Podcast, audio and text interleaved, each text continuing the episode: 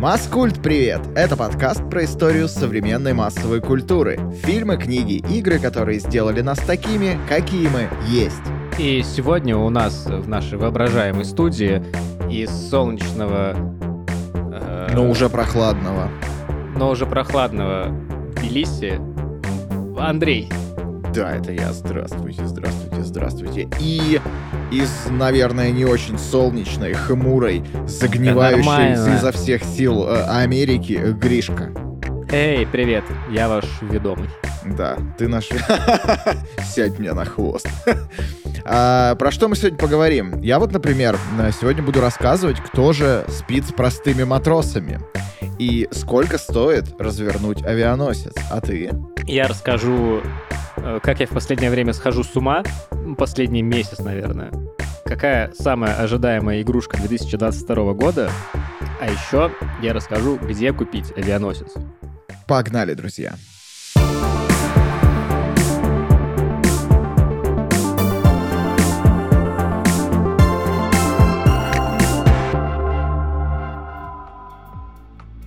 Генералы и вообще военное командование обычно в своей работе, в своей службе готовится не к будущим войнам, а к прошлым. Так было всегда, и так было на рубеже 60-х годов, когда начался конфликт во Вьетнаме. Я захожу максимально издалека. Нет, подожди, максимально издалека нужно, что издревле люди воевали пещера на пещеру за плодоносное дерево. Нет, ну ладно, ладно, начнем с Вьетнама, в общем. Американская истребительная авиационная доктрина то время была основана на использовании ракет класса воздух-воздух которые использовались преимущественно, ну, не в типа супер ближних воздушных боях, а как бы немножко издалека. А И знаешь, по... если бы я был э, генералом армии, у меня была бы ракета класса Джага-Джага. И му-му. Муси-пуси. Из моей муси в твою пуси летит моя ракета. Пау-пау-пау! В общем, ближние воздушные бои истребительной авиации, которые были основой воздушной войны во время Второй мировой, а, потихонечку уходили в прошлое. Пентагон э, как бы не очень думал, что это им пригодится, и э, сокращал со временем как количество летного состава, так и школы, которые обучали вот этому искусству, как это по-английски называется, dogfight, по-моему. Ну, то есть, mm-hmm. типа, вот этот ближний бой в воздухе именно, когда там пируэты всякие и так далее. В основном они, типа, думали, что будут фигачить друг по другу ракетами издалека, и было, ну, и было бы, типа, им нормально. При этом пилотирование — это, в принципе, довольно сложный процесс, особенно на современных сверхзвуковых истребителях. А, а когда это все происходит еще одновременно с ведением воздушного боя, это типа задача сложная не только аналитически, но и напрямую физически. Ну, то есть там огромные перегрузки, и пилот должен, по сути, все свои движения отточить до абсолютного автоматизма, чтобы, короче, в условиях перегрузки нормально вести воздушный бой. В общем, таких пилотов к началу Вьетнамской войны практически не было. А, эти факторы а, в итоге сыграли довольно злую шутку с американской армией, потому что недостаточная подготовка американских пилотов привела к тому, что за время только одной операции «Грохочущий гром», кстати, вот, блин, у американцев все такие названия у операции, типа «Буря в пустыне», «Грохочущий гром», там, операция, что-то какое-то там возмездие у них еще было, я помню. Очень они интересно придумывают. В общем, Возмездие это вообще классическое такое, да. В общем, за время грохочущего... Еще... В общем, за время грохочущего грома, это операция во Вьетнаме, а ВВС США потеряли порядка тысячи я напомню, воевали они с Вьетконгом, которые типа с калашами где-то в пустыне, там в лесах, типа в джунглях прятались. А, ну, были там какие-то зенитки с советскими, насколько я понимаю, операторами. Но их было не то чтобы много. В общем, США потеряли э, порядка тысячи супердорогих боевых самолетов и, соответственно, огромное количество пилотов, подготовка каждого из которых занимала годы и типа миллионы долларов. Соотношение потерь сначала упало до двух вражеских самолетов на одного американского, а к середине операции сравнялось до один к одному. Ну, то есть это типа супер непозволительное соотношение с точки зрения американских военных было. И командование осознало, что надо что-то менять. Поэтому в какой-то момент они создают э, United States Navy Strike Fighter Tactic Instructor Program, SFTI Program. Это такая программа, которая более известна, и нам с вами известна тоже, под названием Top Gun. Эта программа, а, значит, в чем она заключалась? Из каждой эскадрильи отбирали самых лучших пилотов, и в течение шести недель они проходили специальную подготовку внутри там вот этой вот школы Top Gun. После этого возвращались в свои эскадрильи уже в качестве пилотов-инструкторов и обучали как бы своих однополчан, чтобы подтянуть общий уровень подготовки ВВС. Программа показалась себя крайне успешной. После первых выпусков соотношение выигрышей и проигрышей в воздушных боях увеличилось сначала до 3,7 к 1, а затем и до 13 к 1. И как бы ну, было решено эту школу оставить. Школа Top Gun существовала 25 лет, подготовила более тысячи пилотов-инструкторов за время своего существования. Вот в мае 83 -го года а, школа еще существовала.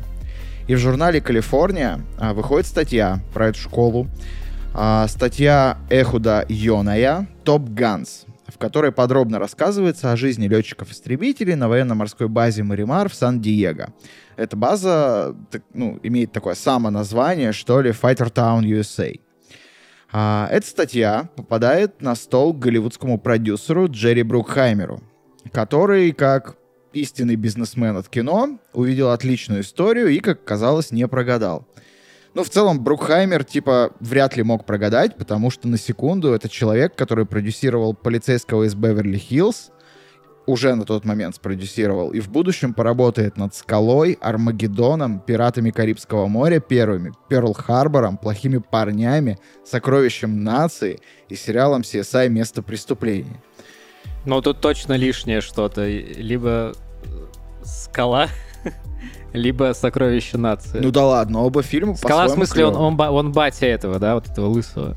В этом плане он поработал над «Скалой». Нет, в смысле кино «Скала», ты чё? кино «Скала». Ну, где Ладно. они в Алькатрасе там сражались, ты что, не помнишь? Там еще саундтрек был такой офигенный. Ту-ту-ту-ту-ту-ту-ту-ту-ту-ту.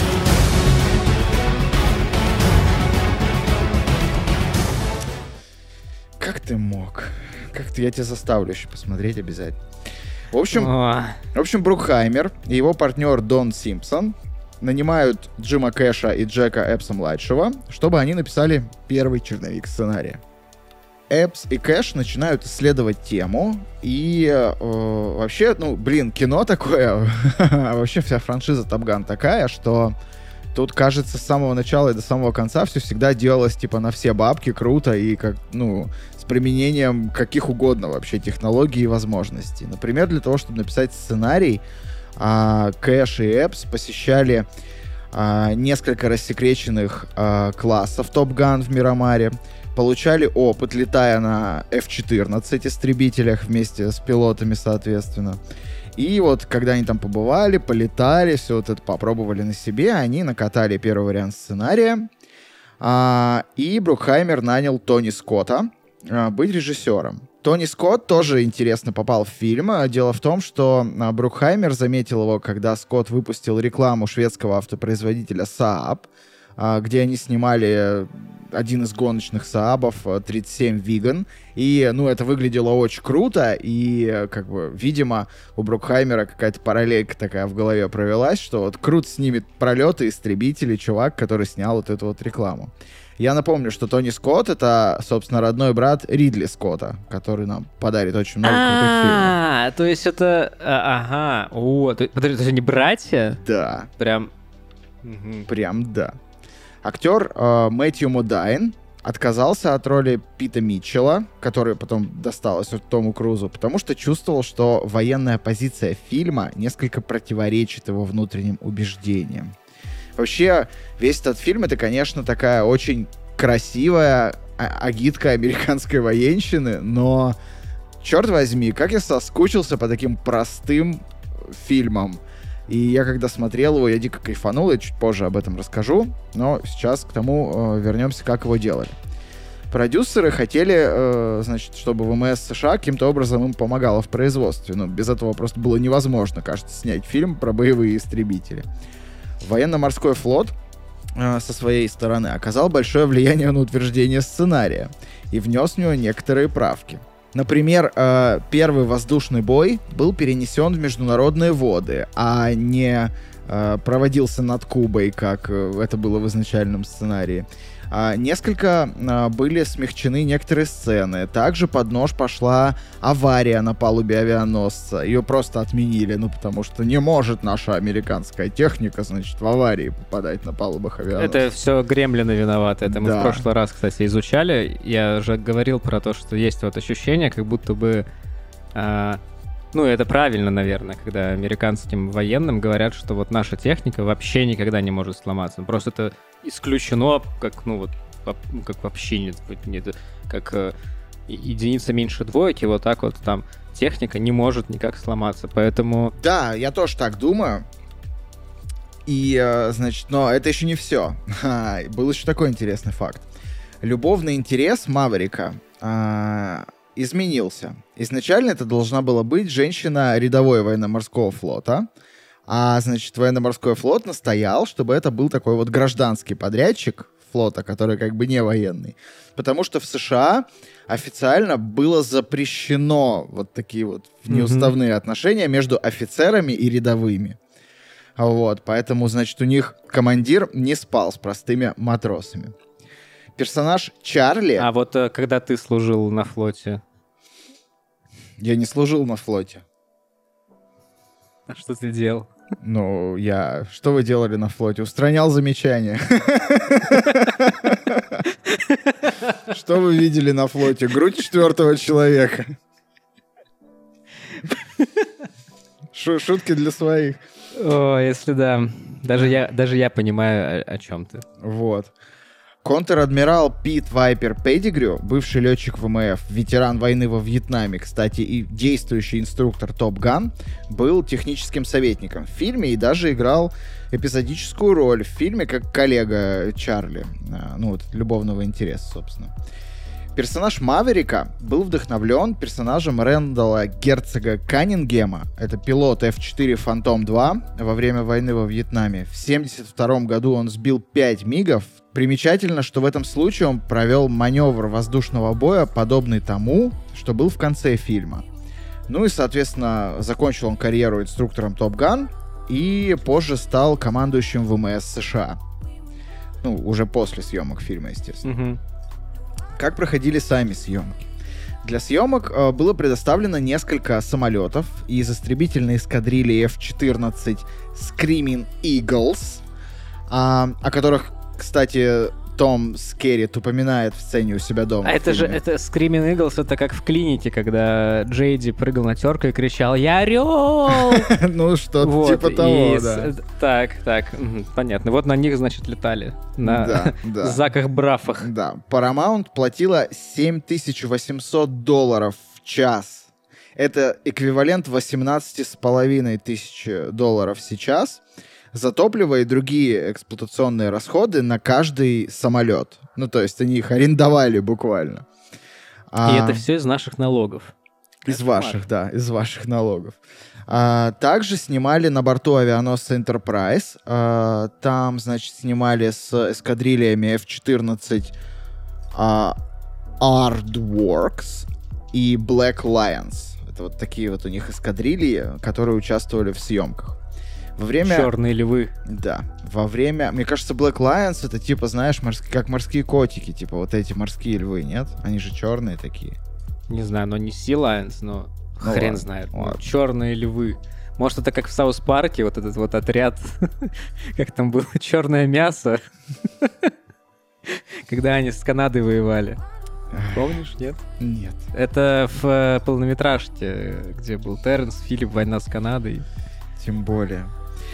Во время съемок режиссер Тони Скотт хотел снять посадку и взлет самолета, освещенного солнцем сзади.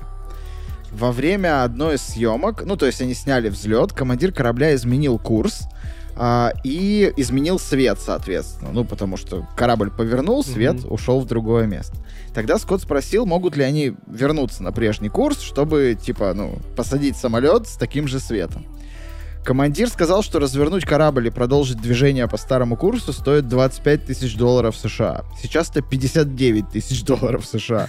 Скотт выписал капитану авианосца чек. типа, и они развернули корабль. Для того, чтобы снять одну сцену, типа. Э, пять минут заняла съемка. Это же 25 косарей, там половину гремлинов можно было Ну, типа, 60 косарей за 5 минут съемки. Просто вот. Вот так вот. Большинство сцен маневрирования самолетов над сушей снимались на военно-морской базе Феллон в Неваде с использованием наземных камер. Выстрелы воздух-воздух а, были сняты с помощью легкого самолета а, Learjet. Его пилотировал а, изобретатель и легендарный довольно пилот Клей Лейси. Между тем, производитель само- оригинальных самолетов F-14 по заказу от Paramount установил на самолет э, несколько камер, которые можно было направлять либо в переднюю, либо в заднюю часть самолета, чтобы обеспечивать съемку на mm-hmm. большой высоте воздушной. В июле 85 года в Канзас-Сити а, снимали еще несколько сцен. В первой сцене Гусь и Маверик поют вот эту песенку, типа про великие огненные шары, э, Great, там что-то, Fireballs, ну, когда он на пианино играет на... Я когда вот эти все моменты вижу, я никогда не понимаю, вот если честно. Это я не знаю какой-то песни известной, старой, американской, ну потому что я вообще не изучал никогда, и мне не интересно там эстрада вот тех времен американская. Или это как бы я не должен это знать, и нам наоборот показывают, что вот а, они все пилоты, у них такая своя какая-то кучка атмосферка, и они там все вместе знают какие-то песни свои для своих. И всегда вот для меня такая загадка, я никогда не могу понять, то ли я не понимаю, то ли что. Вообще, это, короче, э, я погуглил. это, значит, классическая баллада Джерри Ли Льюиса Great Balls of Fire. И пошла она... Вообще, Джерри Ли Льюис, он такой, типа, христианский, э, ну, супер христианский исполнитель. И там она, у нее какая-то очень сложная, типа, история, откуда само выражение взялось, чуть ли не там из Библии. Но вообще его употребляют как аналог, типа, о, черт, ну, типа, как что-то, короче, восклицание. Типа, great balls of fire, типа, вау. Great Scott! Да, да, это вот такое вот. И, ну, я не знаю, как это связано, типа, с самолетами. Наверное, никак. Но это просто вот такая классическая баллада, которую они исполняют. Ее, типа, знают в американском контексте находящиеся люди. Ну, как ты знаешь, mm-hmm. там, мороз, ой, мороз, мороз, типа, условно, ну... Генерал, в смысле? Генерал, да. Mm-hmm. А, также в этом же месте, это была таверна, что ли, под названием «Барбекю», там рядышком, а, снималась финальная сцена, где в музыкальном автомате включают вот эту вот песенку «You lost that loving feeling», и они такие встречаются, и там вот это вот все происходит. После выхода фильма на экраны в ресторане в этом было собрано большое количество всяких памятных вещей из фильма, но, к сожалению, 26 июня 2008 года пожар на кухне уничтожил большую часть ресторана, и поэтому некоторые памятные вещи, реквизит и оригинальная пианино, которые использовали в фильме, удалось сохранить, а, но все-таки большая часть была утеряна. При этом ресторан снова открылся в ноябре 2008 года, и туда в целом можно заехать, если вы вдруг окажетесь в Канзас-Сити, а, и увидеть вот это вот замечательное место. Также для съемок наняли известного пилота Арта Шоля, он был нанят для съемки фигур высшего пилотажа. Первоначальный сценарий предусматривал плоский штопор. А как бы вам так объяснить, что такое плоский штопор? Ну, это вот когда самолет э, падает в пике, но при этом не носом вниз, а находясь вот так, ну, как будто он летит, типа, в том же самом положении. И крутится он не вокруг продольной оси, а как бы вокруг крыльев, вот так. Ну, то есть не заворачиваясь. Вот если вы сидите в самолете, вы крутитесь как на кресле э, крутящемся, просто вот так по Мгм. кругу. Весь самолет вот так крутится всей То плоскости. есть самолет всегда параллельно Земле, Да, он да, крутится да. вокруг своей оси Да, да, и падает. и, и падает. Это очень Блин, опасный круто. маневр. А, он был в изначальном сценарии, и, насколько я помню, во втором Топ-Гане этот маневр есть. И, по-моему, даже в первом, но они, конечно, уже не так его снимали. А, в общем, Шоль должен был эм, э, выполнить этот маневр и запечатлеть его на камеру из кабины самолета.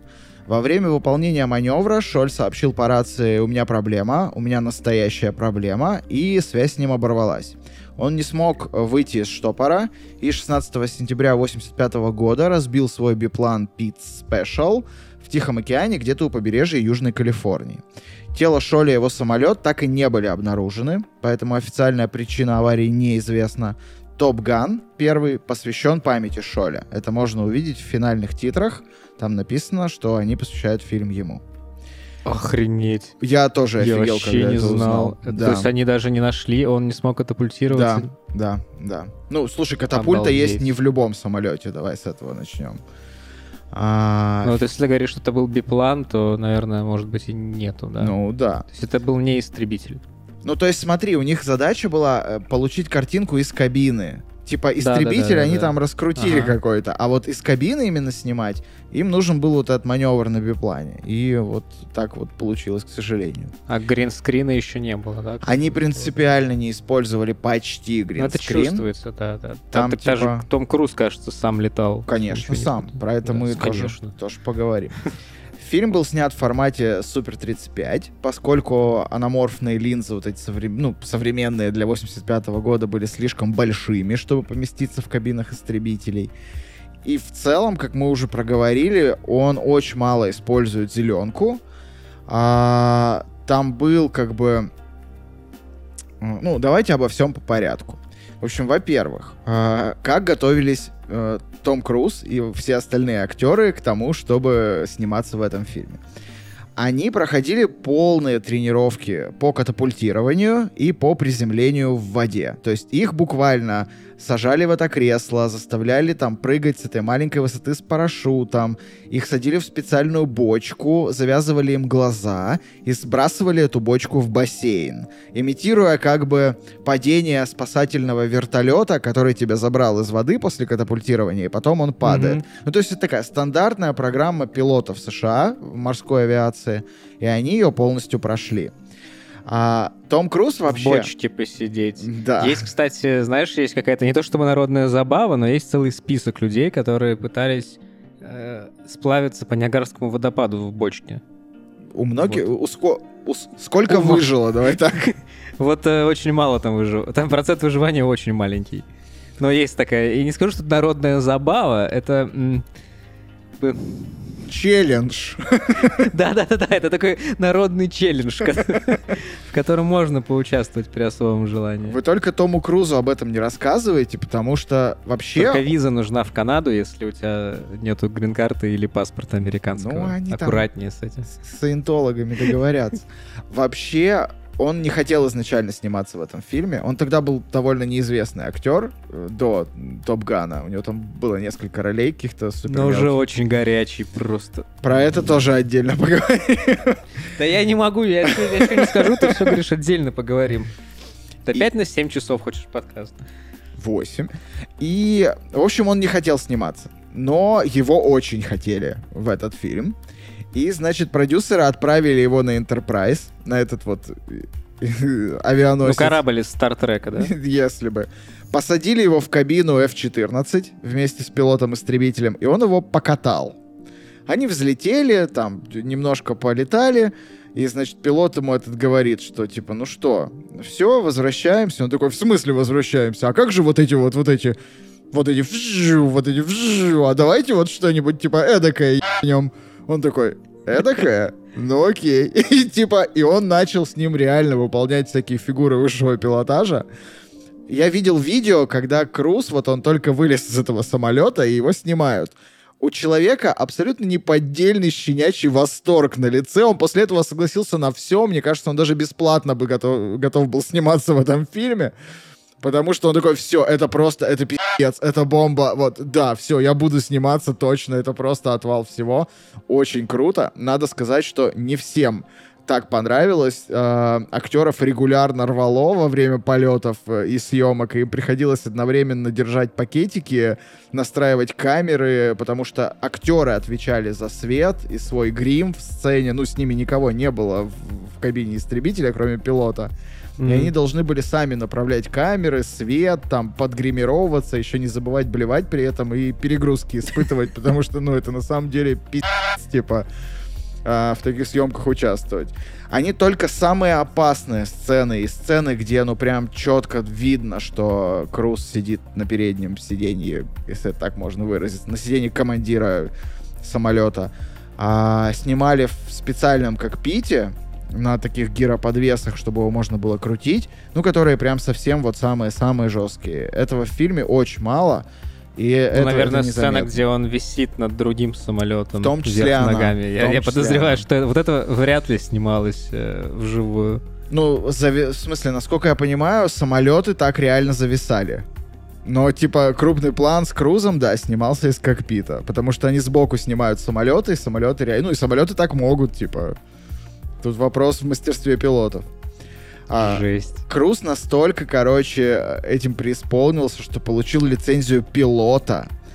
А, и однажды во время полета а, один из а, летчиков, который его, ну, типа, летал с ним на вот эти съемочные вылеты, он на несколько минут отдал ему управление самолетом, по словам самого Круза, и Круз, типа, немножко порулил F-14 настоящим. Мне кажется, пилот его чуть-чуть наебал все-таки, потому что просрать в 14 вместе с Крузом довольно палево, типа. Это как, знаете, ваш дедушка, который садит вас на руки, на колени такой, дает вам руль москвича и такой, ну вы типа сам рулите. И потом всю жизнь думаете, что вы рулили У пилота была кнопка, да, все это время? Ну, кнопка катапультирования Круза, если что-то пойдет не так, видимо. А, он научился ездить на мотоцикле для этого фильма. В общем, э, готовился да, просто... мотоцикл, у меня, у меня есть вопросики к нему, конечно. Не вопросики, у меня есть просто ну, вот, соображения. Но какие, потом, видимо, какие да. соображения?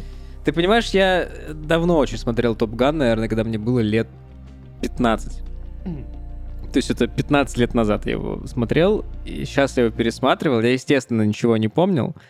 И я такой смотрю на него, думаю, ну какой же ты крутой, господи, ну какой же ты просто вообще, ну, мачо, ну, ну да. идеальный мужик. А потом он заходит в ангар, садится на мотоцикл и уезжает. И я такой, сука, у тебя еще и мотоцикл. Да что ж ты делаешь-то со мной, с моей гетеросексуальностью, скотина? Почему ты такой на. Ну, Круз такой. Как-то и... так это было, да. я, я действительно к этому чуть позже вернусь. А...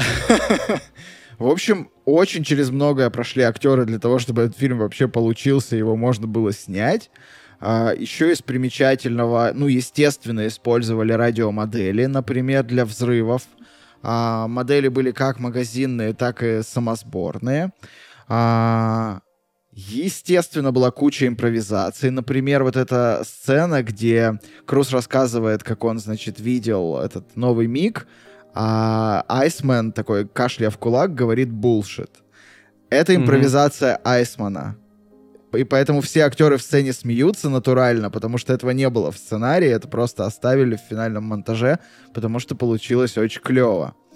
А, еще актеры рассказывали, что типа полет на самолете на вот этом это какое-то абсолютно безумное ощущение, потому что ты взлетаешь, и ты понимаешь, я цитирую, что тебе тут не за что держаться, кроме собственных яиц. И, ну, типа... И хорошо бы, чтобы они были, и были потяжелее. Да, потому что, ну, знаешь, второй фильм показал, что их может и не быть. Но все равно, типа, они могут быть фигуральными, скажем так. Mm. Еще из интересного, вот этот знаменитый э, их трюк с переворотом, когда они от любой атаки уходят, переворачивая самолет, типа, несколько mm-hmm, раз. Mm-hmm. А с точки зрения тактики, я смотрел интервью, типа, пилотов американских, они говорят, что это полный булшит, ну, и как бы это не дает тебе ровным счетом ни хуя вообще в воздушном бою. Это просто выглядит красиво, и во время съемок кто-то из пилотов так сделал один раз, Режиссер увидел и такой, о, вот так мы будем делать постоянно, вот это выглядит охуенно.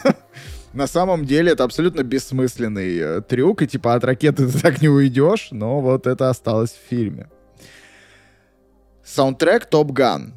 Это один из самых популярных саундтреков из фильмов на сегодняшний день. У него 9 платинумых, сертифик... платинумовых сертификатов. Он держался... Платиновых сертификатов, да. Он держался на первом месте в чарте альбомов Billboard э, Hot 200 в течение пяти недель подряд, лета и осени 86 года. Главную песню фильма Take My Breath Away э, Хотя мне кажется, что главная песня фильма это все-таки Danger Zone. Вот это, когда они летают в начале, там такая э, Роцк такой. А, записала группа Берлин. Впоследствии песня выбралась на первое место американского чарта, получила кучу наград, и это принесло группе международное признание. Премьера фильма состоялась в Нью-Йорке 12 мая 1986 года, и уже 16 мая фильм показали в 1030 кинотеатрах в США. При бюджете в 15 миллионов долларов всего фильм заработал на сек... Приготовьте. Это 15 миллионов на старые Это деньги. половина только ушла этому капитану корабля. Да, да, и, на, аренду самолетов. А, Фильм заработал 357 миллионов. Сейчас То есть фильм... в 24 конца окупился. Сейчас фильм считается заслуженно культовым фильмом, фильмом 80-х. Он стал действительно мощным толчком для карьеры Круза и сделал его мировой звездой. Помимо кассовых сборов, Топ Ган побил э, новые рекорды на рынке тогда еще только развивающегося э, домашнего видео. Это был первый блокбастер на видеокассете, который вот только вышел в кино и тут же вышел на VHS. Кассета Мгм. стоила всего 26,95 долларов, и благодаря Ни очень хрена себе. ну вот. И благодаря очень масштабной маркетинговой кампании, а, на которую они просрали 8 миллионов долларов, в том числе сняли рекламу диетической Пепси на тему Мгм, Топ Ган. да. А, эта кассета стала самой продаваемой видеокассетой в истории индустрии только по предварительным заказам. То есть, типа, самая продаваемая VHS-кассета ever вообще только по предзаказам уже. А, было заказано почти 2 миллиона единиц. Конечном итоге распродали почти 3 миллиона а, VHS-кассет. Оригинальный Топ Ган переиздавался в IMAX 3D в 2013 году. А, Шесть дней его показывали по миру, и собрал он еще 3 миллиона долларов. Но при всей нашей любви к этому фильму была у него и критика. После первоначального выхода критика была, и было ее довольно много, была она довольно неоднозначная. На томатах, например, фильм имеет рейтинг одобрения 55%. Суть критического консенсуса к этому фильму гласит э, следующее. Несмотря на то, что в нем представлены некоторые из самых запоминающихся и возбуждающих воздушных кадров, которые когда-либо снимались, Топ Ган предлагает слишком мало для зрителей, не являющихся подростками, чтобы его можно было переживать, как его персонажи, когда его персонажи не находятся в воздухе. На метакритике у него 50 из 100, что тоже как бы указывает вот на что-то такое. Роджер Эберт из Chicago Sun-Times дал фильму 2,5 из 4 звезды, звезд, заявив, что такие фильмы, как Топ Ган, трудно пересматривать, потому что хорошие части так хороши, а плохие так безжалостны. Воздушные бои абсолютно лучшие, но обратите внимание на сцены, где люди разговаривают друг с другом. Слушай, ну тут я согласен полностью. Он, правда, довольно тупой с точки зрения вот их разговоров и вот этого всего. И ты Ну да. местами кринжуешь, но это тебе вообще не мешает кайфовать от всего остального. А, и несмотря на критику, в 87 году Топ Ган получил три Оскара за лучший звук, лучший монтаж и лучший звуковой монтаж. Также кино еще было удостоено целого множества наград, перечислять которые просто нет смысла, можно на Википедии посмотреть. Топ Ган оказал колоссальное влияние на массовую культуру. Например, продажи курток-бомберов и Ray-Ban авиаторов выросли просто безумно. Авиаторов, например, продали на 40% больше в год выхода фильма, чем обычно.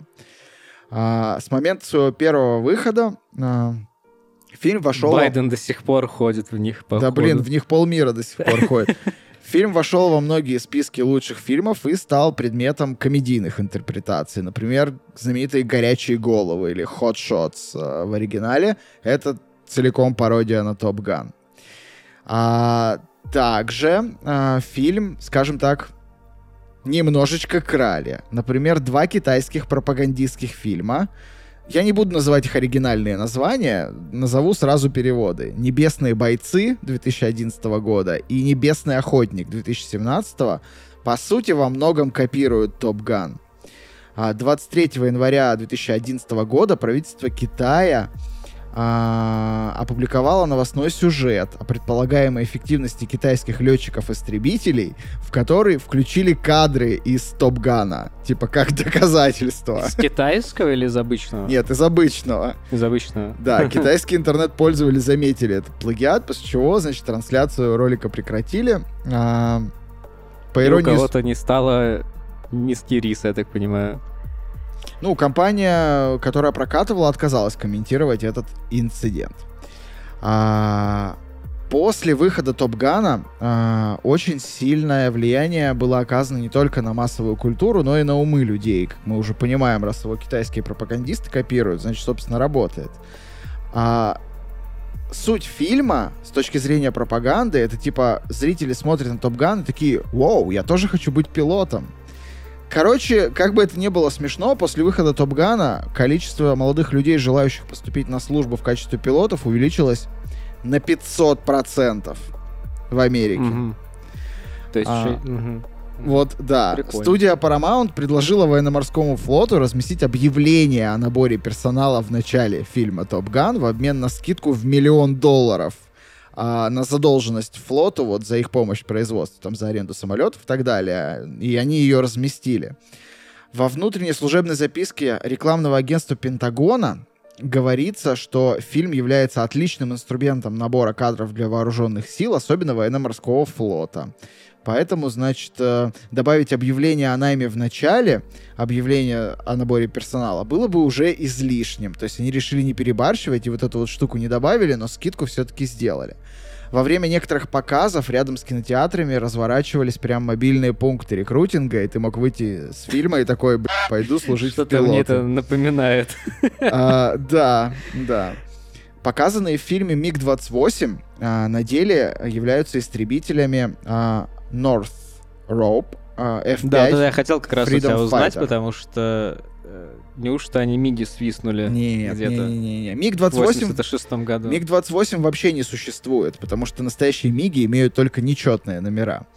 А, эта подделка логически связана с невозможностью для американского производства получить советский истребитель во время съемок, когда продолжается еще холодная война.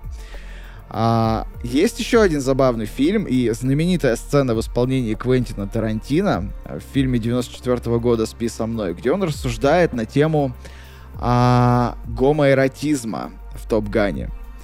Вы можете найти ее на Ютубе, эту сцену. И если представить, что на самом деле Топ Ган — это драма о том, как Маверик пытается признать, что он любит гуся, а потом его теряет и не может смириться с этой потерей, то фильм заиграет для вас абсолютно новыми красками. При этом стоит вспомнить еще два интересных факта. Например, постельная сцена, а, которая вот была в первом Топгане, и сцена в лифте, где он мега кринжово подкатывает к этой женщине, они были досняты уже позже, позже, после предпросмотров фильма. Изначально фильм был вообще без них. А когда кино посмотрели, значит, тестовые зрители, им как-то вот не хватило немножко вот э, эротизма, и эти сцены досняли отдельно. То есть, возможно, изначально кино и задумал. Там даже есть такая фишка, и Тарантино это проговаривает, что типа он отвергает эту женщину, и она переодевается в в эту форму мужика, типа, чтобы его завлечь таким образом, mm-hmm. потому что ему нравятся мужики. Не, ну там правда сцена их игры в волейбол, это типа это какой-то гачи ремикс просто. Я не понимаю, как это расценить. Любая сцена игры в волейбол это это что-то секси. Я не знаю, но ну как будто бы это такой ну, штамп прям кинематографический. Ну, они настолько... Всегда показывают голых людей, которые играют в волейбол. Они настолько это выкрутили. Они же там позы специально принимают такие, знаешь, ну... А еще знаешь, что я заметил? Что они всегда... Вот в этом фильме у меня записано даже... Кап, капсом, капсом, капсом у меня записано. Они все, сука, потные, что в первом фильме, что Конечно, во втором. Конечно, потому что... Каждую секунду экранного времени они потные. Я понимаю, если вы, ну, что вы потные, там, ну, на пляже вы, ну, жарко, или в самолете, там, потные, окей, но в обычной-то жизни ты, сука, только что в душе был. Ты почему опять потный? Ты что делал? Потому что он настолько душе? горяч, что он потеет, даже моясь в душе, понимаешь? А, вообще, ну, какой-то такой зашкаливающий уровень э, эротизма в этом фильме, он, наверное, э, для меня может сравняться только с, как, с какой-нибудь заставкой к спасателям Малибу, где это все тоже специально вывернуто, но только про женщин. Но тут то же самое, но про мужиков. Типа, ну, они реально, они подобрали таких актеров, и как бы и Том Круз, и вот это вот все, ты смотришь и такой, господи, как же он, во-первых, кринжово ухаживает за этой женщиной, потому что он за ней буквально не ухаживает, он просто к ней подходит и такой, ну чё, гуяться? Она такая, ну ты знаешь, как-то вот нет. Он такой, ну ладно. Уходит, через 15 минут вас увидит, что она заходит а в туалет. Теперь? Такой, заходит, да, заходит к ней в туалет, такой, а теперь? Сейчас. И, и, и так продолжается весь можно. фильм, понимаешь? Когда он в лифте ее зажал, я думаю, бля, он ее сейчас изнасилует. Ну, просто какой-то, типа, максимальный сталкер, типа... Но вот тогда это... это очень крипово. Да, но тогда это было нормой, и поэтому кино выглядит так. Во втором фильме уже, естественно, ничего этого нет, но ты смотришь на него, и ты как будто вот переносишься в этот момент детства, когда все фильмы были такими, и ты такой... А как же так хочется... Вот как надо строить отношения. Ну что? А сейчас мы с психологом ходим. Ебаться будем. А, и, ну, типа, и ты думаешь, как же иногда хочется вот такую простую, тупую, подростковую, романтическую историю, которая настолько красиво снята. Я реально, я когда смотрел вот эти первые кадры фильма, когда у тебя, значит, показывают эм, кучу, ну, работу людей на палубе Энтерпрайза и взлеты, посадки этих истребителей вот в этом дыму, в солнце закатном под музыку вот эту Danger Zone. Это выглядит так охуительно. Это как будто клип какой-то на какую-то песню. Ты прям заряжаешься на весь фильм. И очень круто. А, ну как там говорят, э, каждый кадр на постер можно повесить. Да, Наверное, это тот да, случай, да. Да, Топ Гане в первом вот это абсолютно так для меня. Я тут делал себе пометки, когда смотрел. И самая моя любимая пометка а, заключается в том, что а, невозможно делать пометки, потому что настолько интересно, что боишься что-то пропустить. Ну, в смысле, интересно не что в сюжете произойдет, а интересно э, ну вот как Дюна Вильнева. Ты типа смотришь, и ты просто оторваться не можешь, потому что охренительно Сука, червя покажи, где червь, падла. Червя показать тебе? А сейчас? Да, вот, кстати, если Вильнева я, получается, два часа экранного времени упрашивал показать червя, то если бы Том Круз снимал, то ну сразу же. Ну просто фильм бы начинался с пролета червя, и потом уже там какой-то сюжетик. Кстати, по про, про пролеты. А, обычно воздушные бои в кино, вот как мне кажется, ну, типа, те, которые я видел, они выглядят какая-то ебучая мешанина каких-то взрывов, переворотов, и ты вообще ну, не понимаешь, что же. происходит. Нет, здесь, да. не знаю. Мне, например, было интересно смотреть за их воздушными боями, потому что я понимал, что происходит, типа, какой из самолетиков за каким гоняется и что он сейчас делает, чтобы в него не попали. Обычно у меня не получается это сделать с фильмом. Я вообще не, я не понимал. Ну, то есть я так очень примерно, ну, то есть, когда ты говорил про ту критику, да, что там, типа, воздушные сцены офигенные, а на, на земле вообще какой-то трэш, лучше бы этих сцен не было. У меня как бы более-менее, наверное, э, ближе к центру впечатление, потому что воздушные сцены, они очень красивые, но э, я вот, ну, прошел какой-то воздушный бой, я, типа, не могу восстановить картину того, что там было. То есть я не могу сказать, вот этот полетел за этим, потом тот полетел наверх, а этот не увидел. Я вообще ничего не понимаю, что там происходит. Мне это настолько неясно. Я просто смотрю, как бы, ну, наслаждаюсь. Это как... Э, не знаю, как вот Мстителей смотреть или там Как- Трансформеров. Как Тома Круза, любимых. который играет в волейбол. Да, ну то есть, типа, ты... Нет, нет, это ты, ты зап- запоминаешь каждый прыгающий сосочек. А в Трансформерах или Мстителях ты же не будешь запоминать, в каком порядке они там здания на- в Нью-Йорке расфигачивали. типа, вот для меня под- это под как раз- корень. Вот здесь то же самое. Для меня это как раз так и было. Типа, я смотрел на воздушный бой, и для меня это был целый нарратив. Типа, с чего он начался, как он продолжался, кто за кем гонялся, какие, как они там, как, какой он пируэт сделал, чтобы там всех наебать. Типа, Вообще как это все понял. работало. Вот серьезно, я, я не знаю, видимо, тупой какой-то. э, совершенно мне это было не ясно, но при этом, ну, мне было круто смотреть, мне очень понравилось. Но я не могу сказать, что это, что, что для меня это было не мешанина. Вот интересно. интересно. видишь как. Ты, Да, видимо, а для опытнее слушателей, меня, морячок. для слушателей, для наших как было? Напишите в комментариях. А, поняли вы, ну, на моей вы стороне или на Гришиной? Но американское общество было все-таки на, кажется, на моей стороне, потому что все люто кайфанули с этого фильма, несмотря на критику. И... Ивил Задорнов Билайк. Ну, умные американцы, все понимают. Какие красавцы. Ну, молодцы просто. Умнички. Слушай, он настолько крут, что он разошелся на цитаты, и эти цитаты настолько популярные, что в настоящей школе пилотов Топ Ган э, каждого кадета есть прям правило. Каждого кадета штрафовали на 5 долларов за цитирование любой сцены или слов из этого фильма.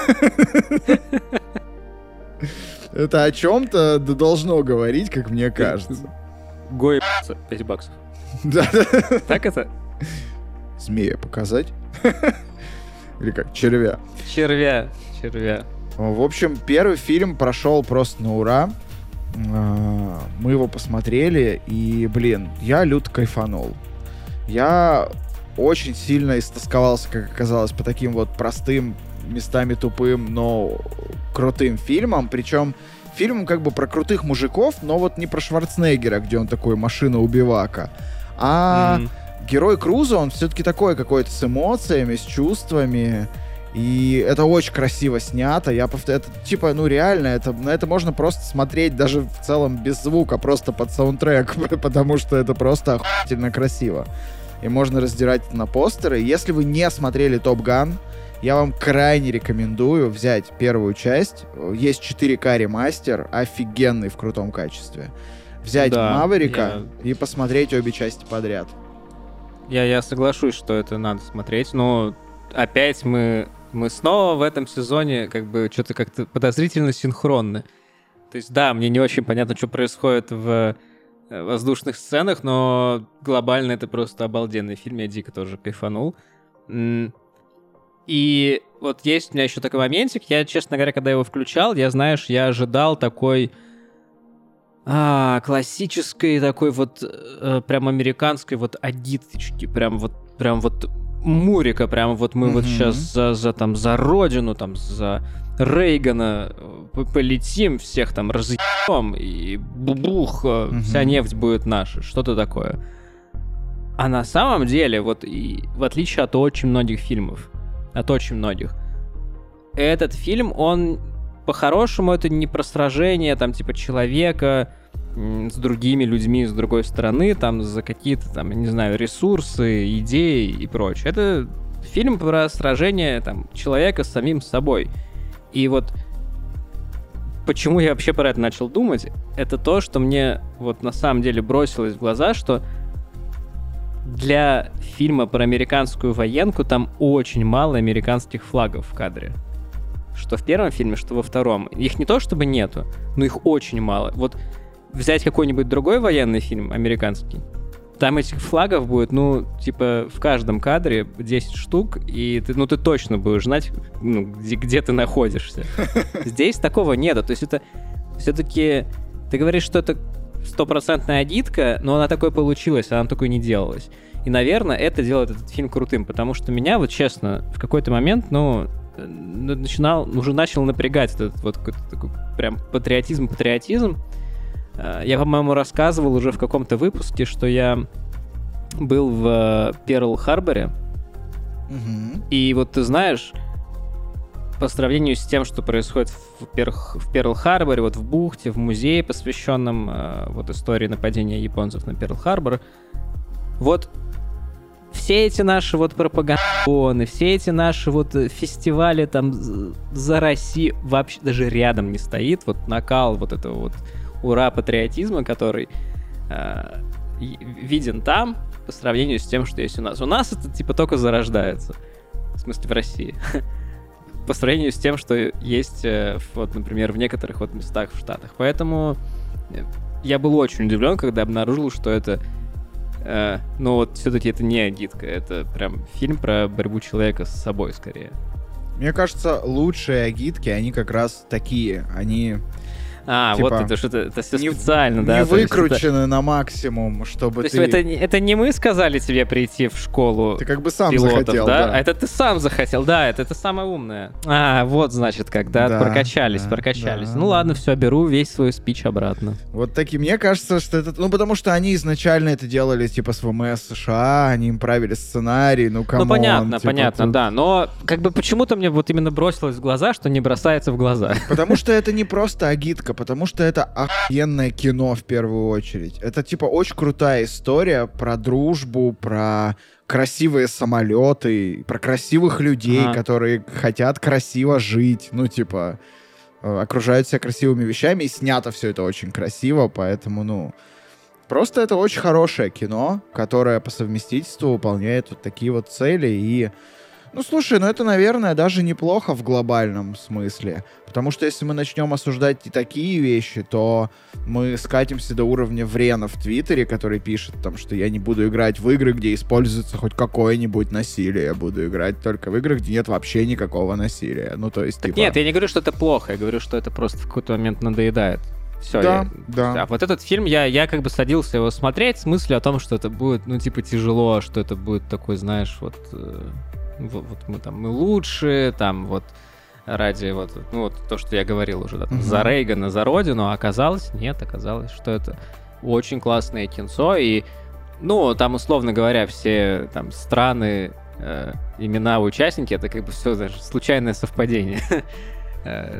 Да, про случайное прям... совпадение мы поговорим сейчас, когда будем обсуждать вторую часть фильма. Там есть несколько интересных Давай, может, про игры расскажу, потому что они все выходили между... Давай. Практически все давай. между первой и второй частью. Но э, давайте так, я скажу, что по моим ощущениям почти все игры по Топ Гану это одна большая миссия с вертолетиком в GTA, потому что у тебя есть управление, вид либо из кабины, либо вид сверху на самолетик, ты пытаешься им летать с помощью там четырех кнопок или шести кнопок в трехмерном нарисованном пространстве, и у тебя это не получается. Вот ты как человек, который, ну, относительно не так давно проходил миссию в GTA с вертолетиком, как что ты можешь рассказать про это управление?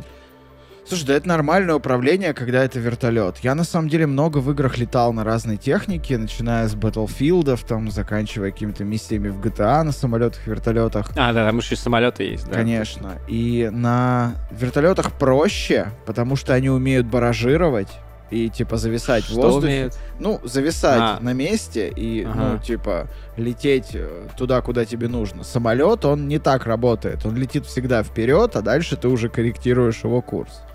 Мне всегда это было очень сложно, и я, по-моему, играл на какую-нибудь Дэнди, что ли, в Топ Ган. Я помню, что это было вообще решительно, абсолютно нахуй невозможно. Я, типа, не умею водить машины в играх с видом из кабины от руля. Самолеты тем более. А там вид был такой. И это еще на пузатом телевизоре, типа, это вообще нахуй невозможно. Там какая-то мешанина пикселей крутится вокруг тебя с бешеной скоростью, и ты ни черта не понимаешь. Это может вызвать только прилив твоего завтрака к твоей глотке, а не прилив там эндорфинов в твои мозговые рецепторы. Да, да, да. Центры удовольствия. Да, а, но, короче, на Дэнди это не первая игра. Первая игра вышла в 86 году, сразу после фильма. И она, в отличие от кое-какого подкаста, вышла на аудиокассете, потому что она вышла для что там, Commodore, Amiga, Spectrum. Ты, раз, ты разблокировал мне воспоминания сейчас. Помнишь, в каком-то из выпусков мы с тобой уже про это говорили, про то, что были такие... Или я это говорил на стриме, но мне кажется, где-то в выпусках. Мы говорили, что вот существовали эти комодоры, где на аудиокассеты записывались игры. Да, да, да. А, одна, я уже рассказывал вроде эту историю, но сейчас самое время ее повторить, потому что кажется, это был Топган.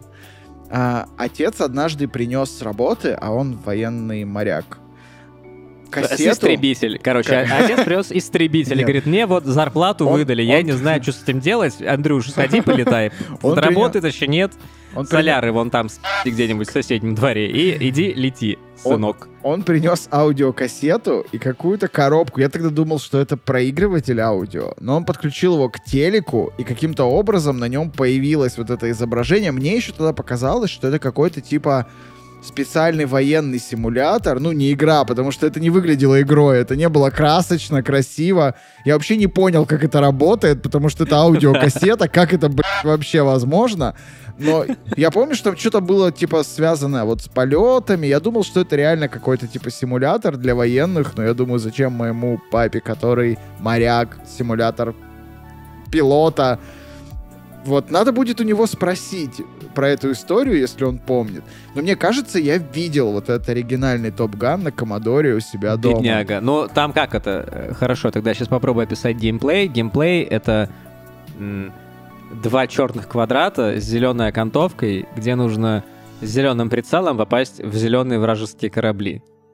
Э, сорян, самолеты. Я вот таких подробностей наверное, к счастью, не Короче, помню. это игра, в которой, ну, типа, не то чтобы там плохая графика, там нет графики. Ну, то есть, она выглядит, как будто бы ее в текстовом вот каком-то терминале сделали. Твое изображение и... дорисует все остальное.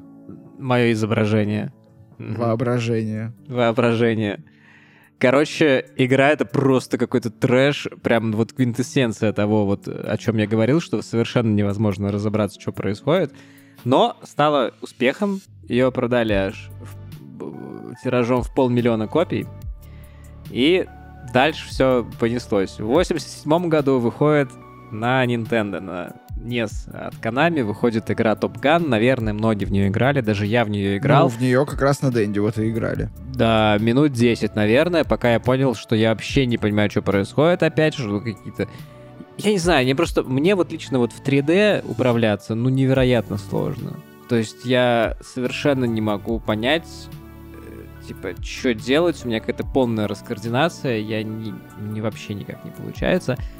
Вот. Сама игра тоже стала достаточно популярной, и что я знаю, там последняя миссия в космосе. А так глобально там все миссии более-менее одинаковые. Там вроде еще есть э, там вроде еще есть мини-игры, где нужно сажаться и взлетать с авианосца. Но вот это все вырвиглазное, этот графоний, какое-то бесконечное небо над бесконечным морем, это, я не знаю, мне такое уныние навевает. Я еще синий цвет не люблю. Короче, прям вообще грустно почему-то. Насколько я помню, Топ Ган была одной из игр Nintendo, которые имели некоторую защиту на картриджах. И когда их пиратски перезаписывали для Дэнди, эта защита срабатывала. В чем заключалась защита? Одна из миссий, по-моему, последняя обычно, в игре становилась просто непроходимая. Ну, то есть игра ломалась. А, это миссия, где нужно убить Шреддера в Миге 28, да? Да, да, да. И, по-моему, в Топгане было так же. Поэтому на Дэнди никто ее никогда не проходил, потому что это просто невозможно технически. Я могу сейчас ошибаться, но мне кажется, что это так. Смотри, какие мы знаем всякие мифы. Я вот знаю, как будто бы, что последняя миссия в космосе, а ты знаешь, что как будто бы она непроходимая. Да, и в конце показывают мультик. Экспертнейшее мнение подкаста Москвы. А, продолжаем с играми. 89 год. Сиквел для Nintendo Ничего про нее не знаю. Дальше в 91-м и, кажется, в 93-м выходит Danger Zone для... О, ну, да, музыка кажется, для Сеги и для геймбоя. Для геймбоя черно-белая прям такая игрушка выходит. Mm-hmm. Очень тоже странная. И смотреть на нее тяжело. Ну, это, в общем, как бы лично мое мнение, потому что, мне кажется, на все игры с самолетиками смотреть тяжело.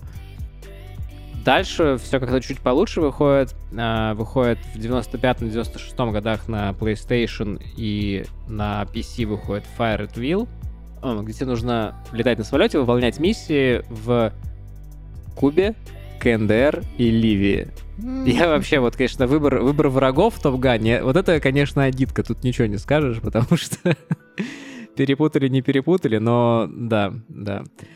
В 2001 году, на, как мне кажется, выходит важная игра а, на Game Boy Color и на Game Boy Advance. Выходит игра по Топ-Гану, которая не от первого лица. То есть ты не в кабине, ты не над самолетом, ты сбоку. Это как бы, ну как это называется, изометрическая игра, да, где вот у тебя как будто бы 3D-мир, но на самом деле он двухмерный. Сайт-скроллер, и... что ли? Ты, ты типа в бок но... летишь, да? Да, да, да, да. Ты, ты как бы, ну ты летишь в бок, но при этом тебе кажется, что доступно, ты можешь летать над всей плоскостью, ага. но при этом у тебя вид сильно сбоку, поэтому тебе гораздо легче контролировать. То есть у тебя, ага. как бы, грубо говоря, это как э, э, как будто бы как машинкой управляешь, и время от времени можешь еще менять высоту. Но глобально ты ну, это ближе уже к управлению как будто бы автомобилем, и это гораздо проще визуально. И в принципе игра выглядит как-то ну, не претенциозно, потому что все предыдущее, оно пыталось выжить там, типа, максимум из железа, там какие-то флайт симулятор, там, знаешь, вот самолеты когда там что-то спроектировали, которые постоянно там лагают, у них все эти текстуры проваливаются. А тут как бы такая, ну, кавайная такая игрушенька, где такая какая-то даже несерьезная, и мне кажется, она одна из э, лучших хотя бы в визуальном плане, потому что я в них не играл. Но дальше выходит уже в нулевых годах э, на PlayStation 2, на GameCube, на PC, Game Boy, PlayStation 3, на Xbox 360, на Xbox 360 выходят игры различной степени проработанности, различной степени херовости, но они снова все от первого лица. У них снова у всех на метакритике там что-то типа 40, там, 45-50%. И, в принципе, они все про одно и то же. Ты как бы летишь над бесконечной водной гладью или над бесконечной пустыней, и ты пытаешься выполнить какие-то миссии или убивать там вражеские самолеты, пытаясь справиться с этим кошмарным трехмерным управлением. Короче, я посмотрел достаточно, достаточно длинный видос про то, как э, в это все играть. Меня вот зацепила только вот та на Game Boy Color, но как бы э, сами знаете мои наклонности, наверное, уже за почти два года этой деятельности. Есть два хендхелда э, каких-то там 90-х годов от Konami. Ну, там это прям вот handheld, это вот то, что вот это как Тетрис, да, в который вшита только одна игра. Mm-hmm. Ну, типа как Game Watch, э, электроника, ну погоди, вот только тут Top Gun от Konami. Естественно, все это черно-бело, но это прям выглядит очень так стильно, прикольно. Этот handheld, он такой прям... Ух, их, по-моему, сейчас уже не переиздают, но можно там типа купить старенький, бэушный. Ну и забегая, конечно же, сильно вперед, наверное, лучшее, что есть по Топ Гану в игровом мире, это э, как называется, аддон или, наверное, аддон, да, короче, есть э, DLC, DLC Maverick для Microsoft Flight Simulator. Серьезно? Вот, да, да, да. И вот там ты уже можешь, короче, пройти на очень красивом истребителе. Я уж не знаю, какой там э, какое там управление. Нет Microsoft Flight симулятора. Ну, в смысле, там вот надо купить себе, типа, это вот первый палку, взнос да. за ипотеку, да, потратить, собрать кокпит дома от истребителя Ну да, все стримеры, которых я посмотрел, они все с этим, с, со штурвалом сидят. Ну и да, и там прям повтор этих миссий, которые э, ну, повтор миссии, которая была в фильме, тренировочная, настоящая все эти каньоны нужно там пролетать. Mm-hmm. Ну, естественно, природа, все проработано, все красиво. Это не выглядит как бесконечный какой-то пролет просто вперед над какой-то одинаковой желтой пустыней, в которой там полтора кактуса растет, или над просто какими-то бесконечными морями, в которых вообще ни хера нету, просто все синее, небо синее, и ты такой летишь. И да, короче, меня очень сильно бомбит от всего этого, поэтому играйте в Microsoft Flight Simulator, играйте в Game Boy э, Color игрушку э, и ищите хендхелды, потому что за ними прошлое. Я не могу сказать, что за ними будущее. Будущее за качественным контентом.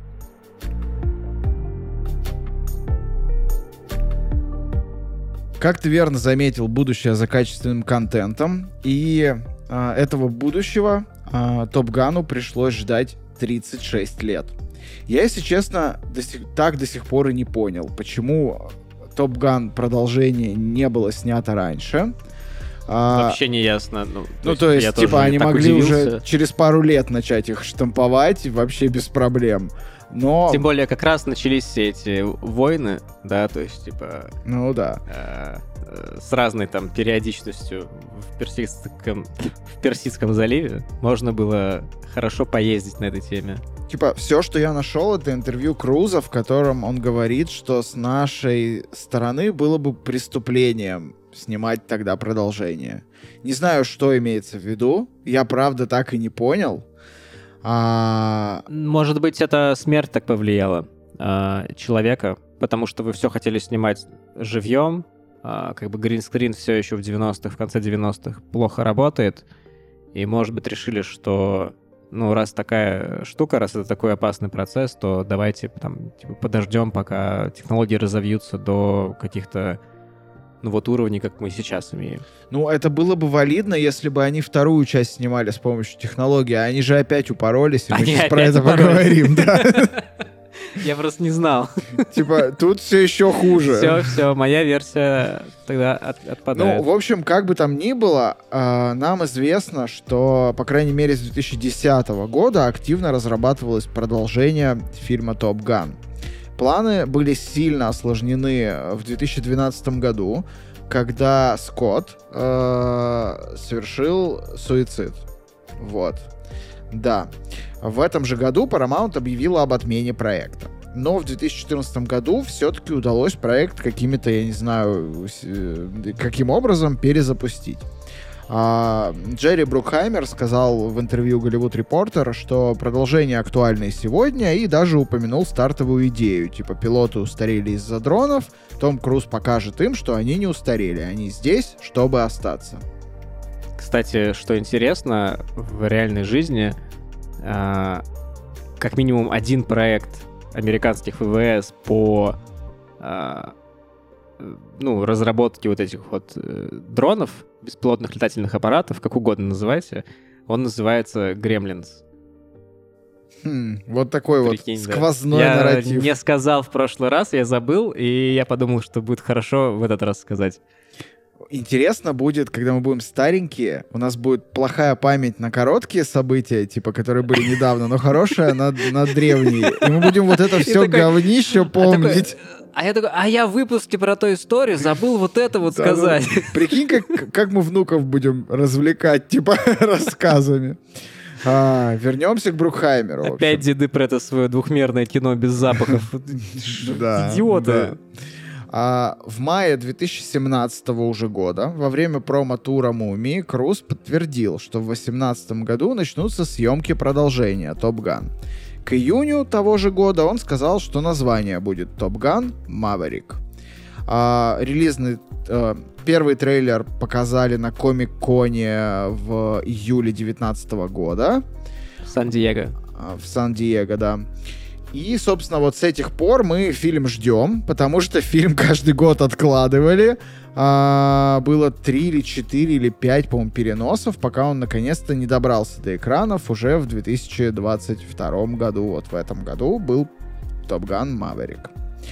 А, ну, давайте пройдемся по м, всяким интересным фактам, которые во время съемок этого фильма имели место быть. А, Начнем с упоротости. Помнишь, в фильме есть такой самолет времен Второй мировой войны, на котором летает Маврик, ну типа его личный, такой красивый, офигенский mm-hmm. самолет. Да, да, да, да. Это, это его личный самолет? Это П-51 Мустанг, самолет времен Второй мировой войны. Это личный самолет Тома Круза, который он припер с собой на съемочную площадку. А, да, да. А, в из оригинального актерского состава в фильме э, снялись только Том Круз и Уэлл Килмер. И у Килмера... И у, Сы, Гуса. Да. И у Килмера... Блин, актера на роль сына Гуса подобрали просто охуительно. Я реально Я, как будто честно, видел самого Я хотел Гуса. как раз у тебя узнать, потому что не хотел сам это как-то гуглить. Это А. тот же человек или нет? Нет, Вот конечно. Это другой актер. В общем, из, из оригинального актерского состава был только Том Круз и Вэл Килмер. Вэл Килмер на тот момент пережил э, рак горла. И э, несколько лет, ну, во время борьбы своей с раком горла, он работал с эм, IT-компанией Авиасейлс. Поиск дешевых авиабилетов.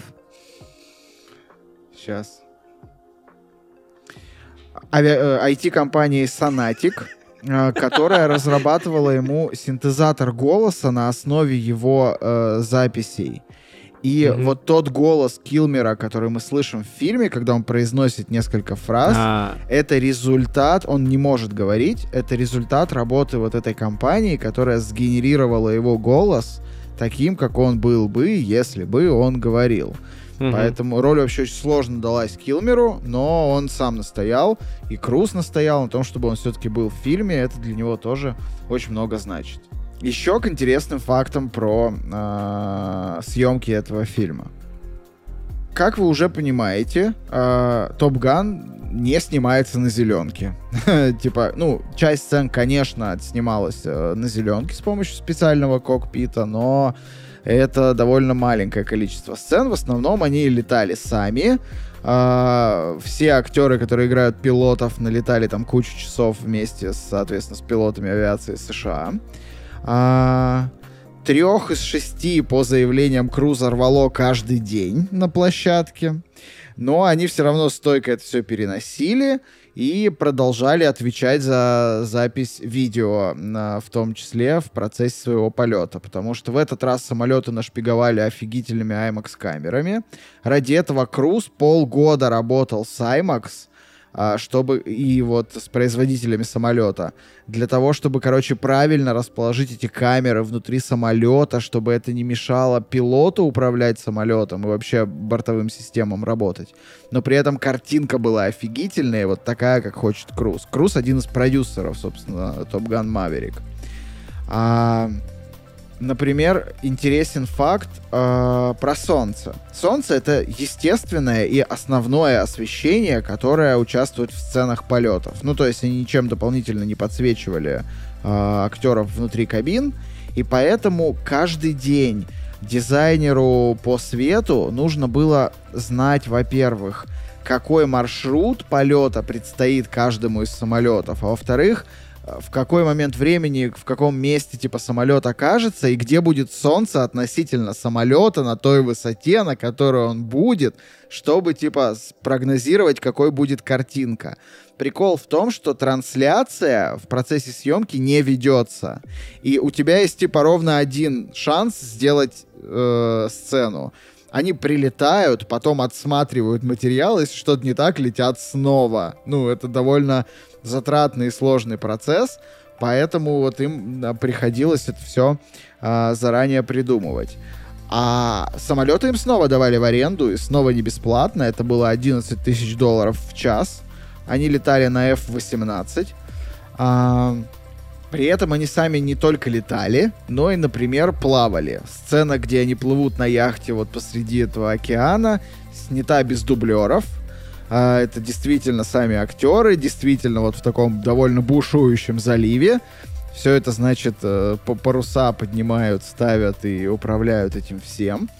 А, и сами, соответственно, а, показали довольно хороший уровень актерской игры. А, и сцена Том Круз вообще, кажется, известен тем, что он сам все делает. Почти Да, как да, Чан, да. Только такой менее какой-то известный. Ну, я думаю, мы когда будем делать выпуск, а мы когда-нибудь обязательно доберемся до миссии невыполнима, там вот мы расскажем подробно про Тома Круза, его личность и вообще, как, как это все работает. В этот раз хотелось больше поговорить все-таки про красивые самолетики. То есть про саентологию не будем, да? Нет, вот э, разгон про саентологию мы оставим для миссии невыполнима. Ну, А, чуть-чуть у меня будет. Чуть-чуть. Ладно. Окей, окей, окей. Но вот что хочется сказать про Круза в этот раз, так э, то, что он мало того, что упоролся и типа дико э, ответственно, наверное, что ли, и круто подошел к подготовке. Ну, он помимо того, что камеры помогал устанавливать там и придумывать, куда их ставить, он еще сам разработал месячный курс э, полетов по обучению полетам. И всех пилотов, ну, типа вот этих актеров, которые играли пилотов, прогнал через этот курс для того, чтобы они, типа, научились правильно... Ну, чтобы... Они не выглядели тупо, типа, в кабине истребителя, а действительно, как бы, умели на каком-то базовом уровне управлять самолетом. Плюс ты не забываешь, что вот эти все приколы, там, с ронянием их в бочке в бассейн и так далее, и катапультированием, они проходили тоже, потому что, ну, тебя просто не пустят в самолет без такой подготовки, потому что ты должен это уметь. А, были в фильме и случайные вещи, которые позже оказались гениальными абсолютно. Я хочу тебе напомнить сцену с пролетом Круза на вот этом вот э, супер-пупер истребителе в самом начале над э, mm-hmm. головой генерала, адмирала этого, и у, когда крыша у будки охраны так поднимается и падает mm-hmm. обратно. Да, да, да, да, да. Изначально крыша не должна была так себя вести. Но я тоже об этом подумал, потому что там же каждый день летают на сверхзвуке самолеты, и ну, Sonic Boom там происходит каждый день, я так подозреваю. Не так низко, видимо, потому что крыша все-таки вот почему-то взлетела, но это настолько круто выглядит, настолько запоминающаяся деталь, что они решили оставить э, в фильме фильме, несмотря вот на то, что так не было задумано. Блин, самолет этот на самом деле, он такой крутой. Вот этот, я так, ну, я пожалел, не то что пожалел, мне было грустно, что его так мало показали, вообще этих вот э, штуковин. Я вот не знаю, мне тема вообще военки, военщины и там военной техники очень мало интересна. Кроме, наверное, вот истребителей. Как раз почему-то мне батя в детстве привил любовь к истребителям. Я не знаю, как так получилось, но они реально же изящные. То есть это просто идеальное там как, это как чужой, да, то есть чужой это идеальный организм для уничтожения там mm-hmm. других организмов, то вот истребитель это какая-то идеальная совершенно машина. Э, ну, хорошо бы никогда не использовалась, но для там истребления или там для уничтожения там машин других или зданий. И я вот ездил а, в каком-то там, нет, года 3 или 4 назад в Вашингтоне есть музей вот аэрокосмический, знаменитый достаточно. Ага. Там кусок Луны можно потрогать, там всякие ракеты какие-то, э, вот эти консервная банка, в которые высаживали космонавтов на Луну. Ну, короче, прям много всего, много всяких самолетов, но у них есть второе э, здание, которое находится за Вашингтоном, э, в пригороде, и это просто огромные совершенно ангары, в которых только самолеты. И там стоял э, этот самолет, по-моему, все-таки это истребитель, может, бомбардировщик, я не помню, э, который называется Blackbird. Это такая черная, невероятно изящная хреновина. Я на нее смотрел просто... Вот там была она и Конкорд. Я больше вообще ничего не помню. потому что вот эти две машины летающие, ну, просто охренительные. Кстати, такой уж, ладно, уж сайт-бар у нас. А, я все пытаюсь найти какого-нибудь человека, который летал на Конкорде, чтобы с ним это обсудить. Я вот уже несколько лет не могу это сделать никак. Мне кажется, это было это... настолько дорого, что тебе будет очень сложно но... найти такого человека. Ну да, но мало ли, вдруг удастся кого-нибудь встретить. Всякое бывает. Короче, я у каких-то людей, по которым знаешь, по которым можно подумать, что они когда-то давно летали на Конкорде, я у них это спрашиваю. Они до сих пор если... заикаются, типа. Ну, вот всякие видосы говорят, что очень круто было. Вот, ну, короче, вот Конкорд и Blackbird. Blackbird это очень красивая штука. А, рекомендую погуглить, если вам нравятся самолеты. Я не знаю, это ну, топовый вообще, топовый аппарат. А вот в российских я в таких музеях не был, к сожалению, поэтому только про американские могу рассказать. Кстати, про российские истребители. А, в Top Gun Maverick ни разу не проговаривается, с каким именно противником они там сражаются и на чьей территории находят этот смысле, подземный это Иран? завод. Нет, Иран. они ни разу не проговаривают прямо, что это за страна. Там один раз звучит, что это типа экстремистское государство, вот что они говорят. Подожди, Но... там говорят Иран. Нет. Они... Четко. Нет, они этого не говорят ни разу. И я... У меня аренда на Амазоне кончилась, я даже пересмотреть не могу.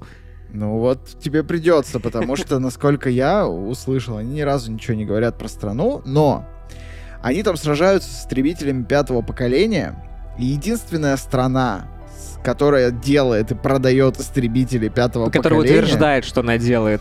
Да, да. утверждает, что она делает и продает истребители пятого поколения, это Российская Федерация.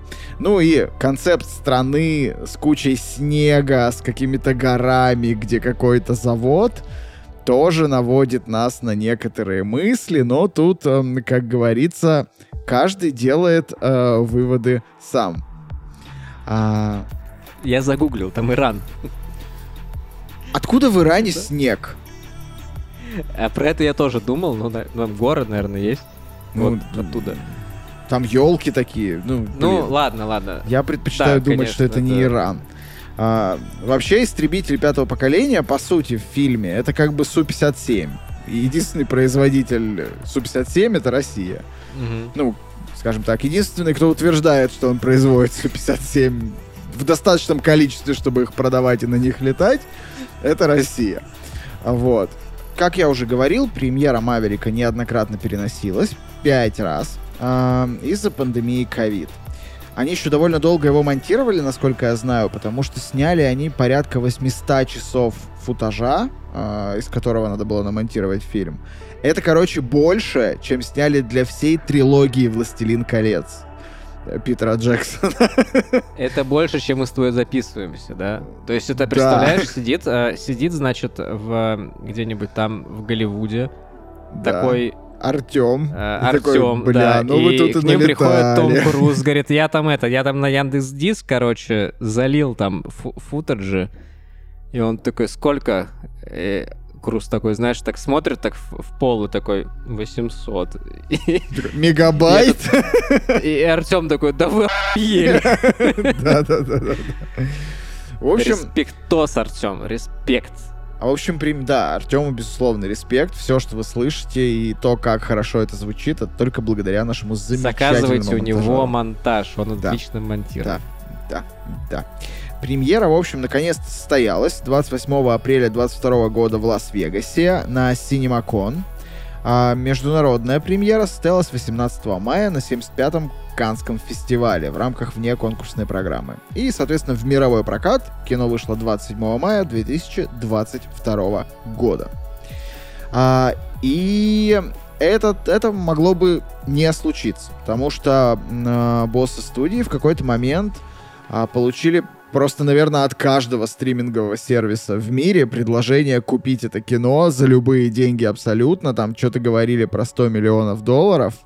А, потому что тогда был как раз ковид, и вот взлет стриминговых площадок, а заполучить к себе долгожданного Маверика, это было просто, ну, типа, мега sales point. И все уже были вроде бы даже не против, кроме одного немножко сумасшедшего великолепного э, деда, а, Тома Круза, который был еще и сопродюсером, поэтому сказал, нет, так мы делать не будем, а выпускать мы его на стримингах не будем, он должен идти в кино. А, ну и в итоге он вышел в IMAX, я, к сожалению, не попал на него. Да, я так пожалел, когда посмотрел, что Да. я заленился. Я, я, я заленился, типа, смотреть первый фильм, чтобы понять, ну, как бы, чтобы идти на второй. Мгм. Я так об этом жалею, потому что... Ух. Это Если- один из лучших фильмов. Я, мы, мы в этом сезоне смотрим на удивление хорошие фильмы. Я не понимаю, что Ну, происходит. Мы видимо, давно видимо, доберемся. говнище какое-то давненько мы нет, не брали. Видимо, Тут прям доберемся. Если будет повторный совершенно. прокат, я обязательно на него пойду, а я уверен, что он в какой-то момент будет. Типа, такие фильмы просто так не заканчивают прокатывать. Немножко цифр.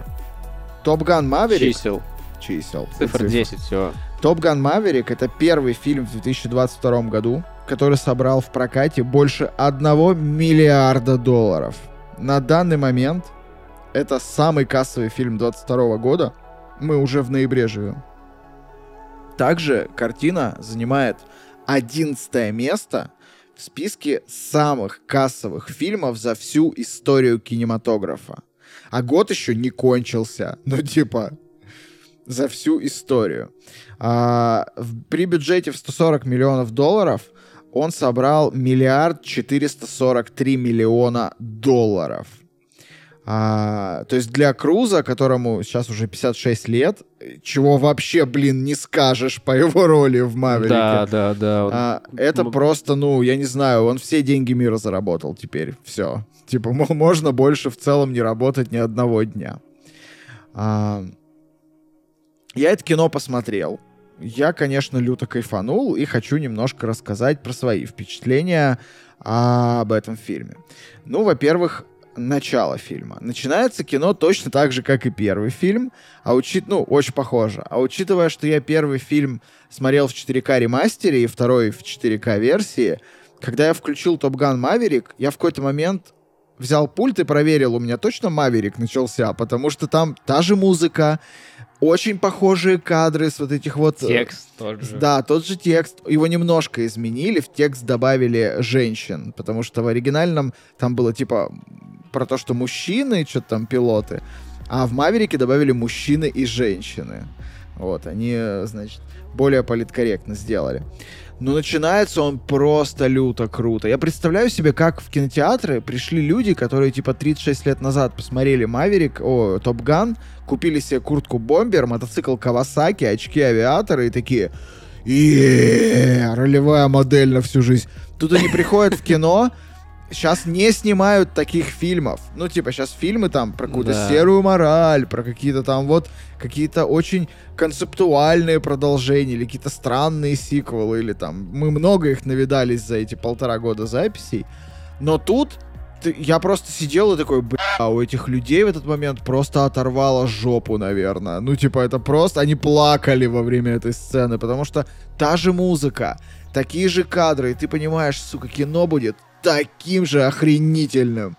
Они его сделали, э, как мне кажется, даже круче, чем первый, потому что они еще и сюжета навернули, ну, как бы более такого интересного, а, более связанного, э, чем в первой части. И в целом э, я, типа, вообще очень кайфанул, когда смотрел вторую часть. А, Здесь есть своя сцена с волейболом, естественно. Только здесь-то американский футбол. Они, они снова полуголые, вместе с Крузом. 56 лет Крузу. Посмотрите эту сцену. Одну можете найти ее на Ютубе. И типа, и все. И вот эта сцена вам, вам продаст всю дилогию, типа. Потому... И Тома Круза. Да, да, потому что, ну, это... Я не понимаю, что человек с собой делает, типа, как, как ему это, блядь, он, удается. Он сидит в шкафу просто и избегает солнечного света. Возможно, я не знаю. Это шутка это... для любителей Соус Парк. Это какое-то безумие, потому что, типа, чувак выглядит блять, на, ну на 30, ладно, но, но не на 56. При этом возрастные пилоты это на самом деле не редкость. Типа пилоты за 60 в истребительной авиации есть и всегда были. Ну, то есть это как бы не ляп. Но, блин, как он выглядит, черт возьми. При этом эту сцену снимали последней из всего Маверика.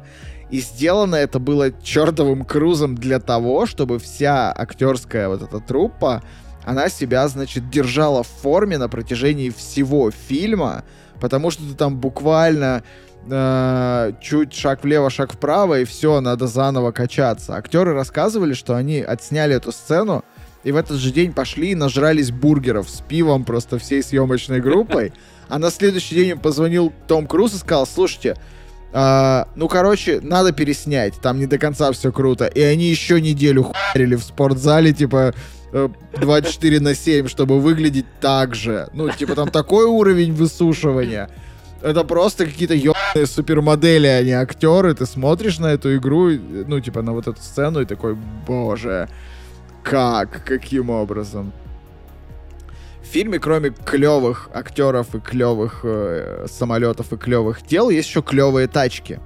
А, например, Porsche 911, на котором ездит, значит, э, любовный интерес Круза из второй части. Это тоже не просто так. Это отсылка к классическому Porsche 356, на котором ездила Чарли в первом фильме.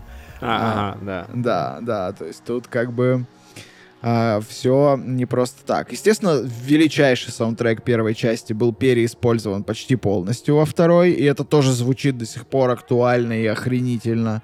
Ну и мы уже сказали про актера, который сыграл, значит, вот этого ростера, как Задира, а, по-моему, в русской в русском дубляже сына Петух. сына Подожди, гуся. п- п- Петух. Ну вот про петуха, да, про петуха интересно. В дубляже. Не, ну то что, гусь, петух, да, понятно, что типа. э, Да, на самом деле он А. петух. Ну, типа, его позывной петух, потому что гусь его отец. Но в русском дубляже петух, естественно, бы не прокатило, поэтому он, типа, задира. ну, потому же, почему он петух, а не кок, я думаю, да?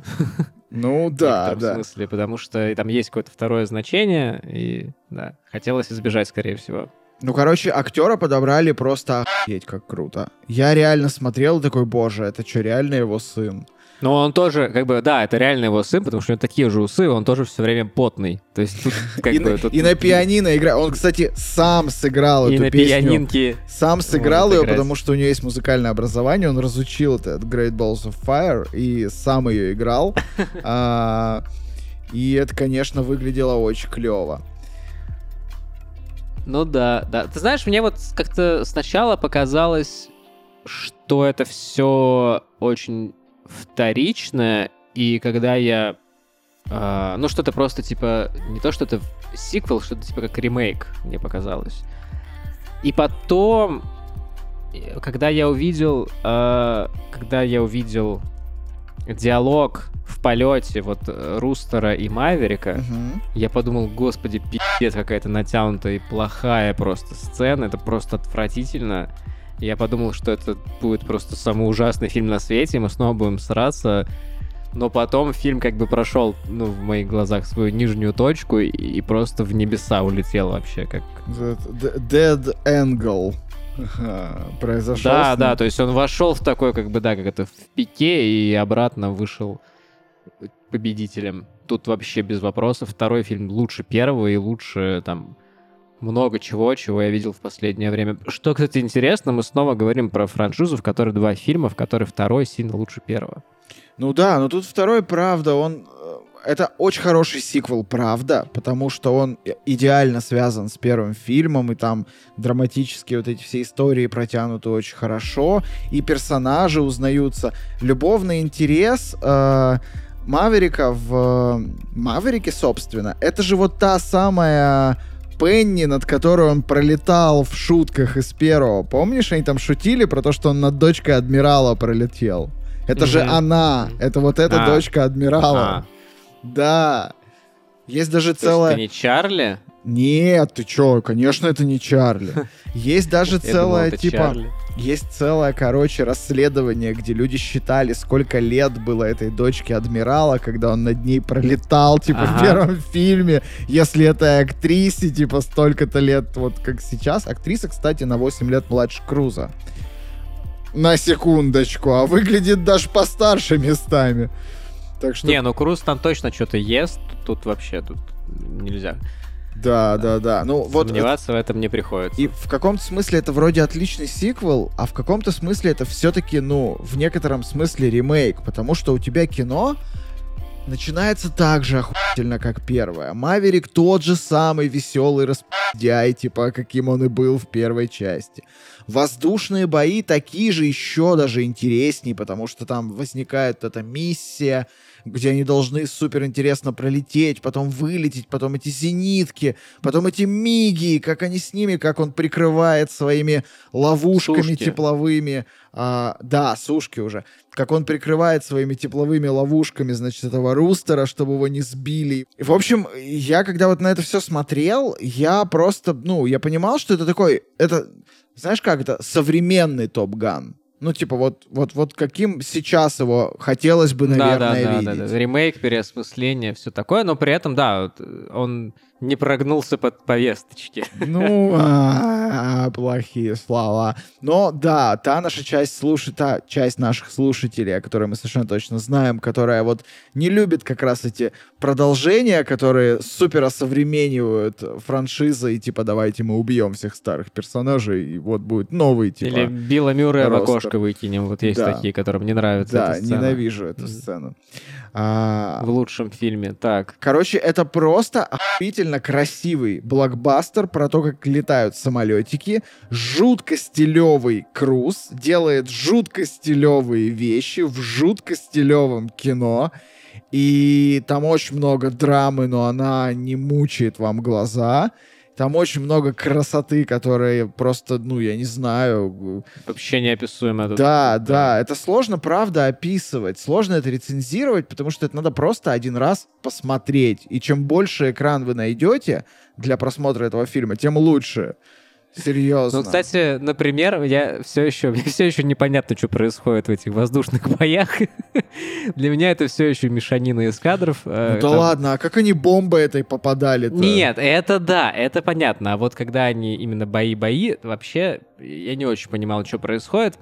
Я вот что хочу сказать, я как-то тоже так получилось, что я второй вот э, неделю подряд разговариваю с фильмами. Я, видимо, совсем поехал, потому что если Гремлины 2 я умолял, чтобы оно не кончилось, то тут я просто просил, чтобы это закончилось класс... как, как заканчивается любой фильм из там 90-х. То есть это вот, чтобы там что-нибудь чудо произошло, чтобы там что-нибудь э, какая-нибудь э, совершенно безумная нулевая вероятность там выпала. Ну, вот какие-то такие, знаешь, вещи. А выпала И... ли она, вы посмотрите э, сами, потому что вот этого мы вам рассказывать не будем. Да, не будем. А, потому что сами разговаривайте со своими фильмами. Потому что это все-таки интересный спойлер. А, вот. Ну и кино достаточно новое. Мы хотим дать вам возможность самим насладиться до конца этим уже забытым чувством, а может быть и не забытым. Ну, тут э, все зависит от вас. Что еще хочется сказать про... Вообще, почему Top Gun франшиза? Ну, то есть, понятно, были игры, которые не все, кажется, вполне себе вот прям Top Gun. Вообще, вообще ни разу, да. Да, и был только один фильм, но Тома Круза я всегда воспринимал как актера из «Миссии невыполнима». Но когда я посмотрел первый Top Gun, и когда я посмотрел второй Топ Ган, я понял, что вот это его типа альфа и омега, это его начало, и это его прям высшая точка, он как бы такой замкнул арку персонажа. Ему на самом деле после там Маверика можно вообще не сниматься уже. Ну, в смысле, все, мне кажется, этим сказано вообще все о нем, тем, как mm-hmm. эти фильмы сделаны, тем, что в этих фильмах он, потому что он там и летает, и, блин, ездит, и все делает сам, и без дублеров. Понятно, что миссия невыполнима будет там отдельным большим блоком у нас, это тоже огромная его заслуга, но для меня сейчас а, Том Круз стал навсегда актером и вообще лицом и, собственно, самим Топ Ганом, а, потому что Топ Ган переводится вообще как лучший стрелок. Вот. Да, тут есть же, есть же разные варианты перевода. Ну да ладно, вот эти всякие. Uh, лучший стрелок. Да, да, да, да. Еще есть воздушный ас. Или школа асов. Школа асов и топовое оружие. Ну, лучшее оружие или как-то так. Топовые оруженосцы. Топовое оружие. Ну там же рефреном прям фраза проходит, типа, ну и кто из нас лучший пилот, типа, да. ты или я. Да. Мне кажется, я не знаю, какой это опыт продюсирования у Тома Круза, по, ну, по счету, но, но, возможно, он что-нибудь еще нам спродюсирует. Может, сниматься уже не будет, там, типа, дед, все такое, но, может быть, еще такого, а, какого-то простого кинца, по которому мы все соскучились. Ну, Топган Маверик простое кинцо.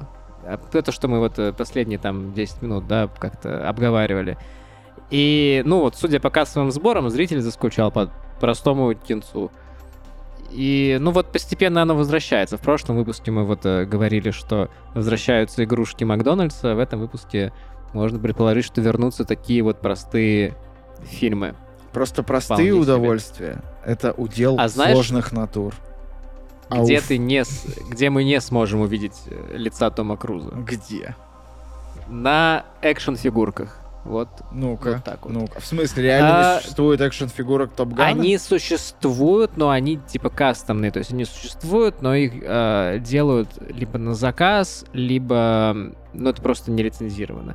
Короче, фишка в том, что э, Том Круз отказывается и во всех своих проектах приходит с требованием, что я не хочу, чтобы мое лицо и мой образ использовался для производства фигурок, э, чтобы он использовался в видеоиграх, чтобы его печатали там на хэппи милах, на э, детских хлопьях для завтрака, и вот это вот все, короче, все это нельзя. Есть э, какая-то очень такая известная история, где Том Круз снялся в каком-то фильме, я забыл, недавно он был. Ну, в «Миссии невыполнима» в какой-нибудь? Не-не-не-не, он там... Эм... Сейчас мы устроим момент Two Moments Later. Мумия. Он же снялся в Мумии. Да, да. То, что, да. В ремейке, вот. И Фанка Поп сделали кар... э, Фанка Поп с ним. Вот. Ну, блин, но... фанкопоп это настолько далеко подожди, от реализма. Подожди, но, но даже его фанкопопа пришлось заканчивать. Сейчас э, те, что они успели продать, стоят там по косарю на eBay. Вот, но они все, как бы, весь тираж, там, не знаю, уничтожили, отозвали. Короче, успел, успел, не успел, не успел. Где-то горел очень высокий костер из фигурок Тома Круза, Фанка Попа. Человек, который это делал, должен был записать это на видео такой, я могу, в принципе, шагнуть в этот костер теперь, да. Да, так вот. А, так поэтому... а что, он боится, что его душу украдут инопланетяне, это... наверное?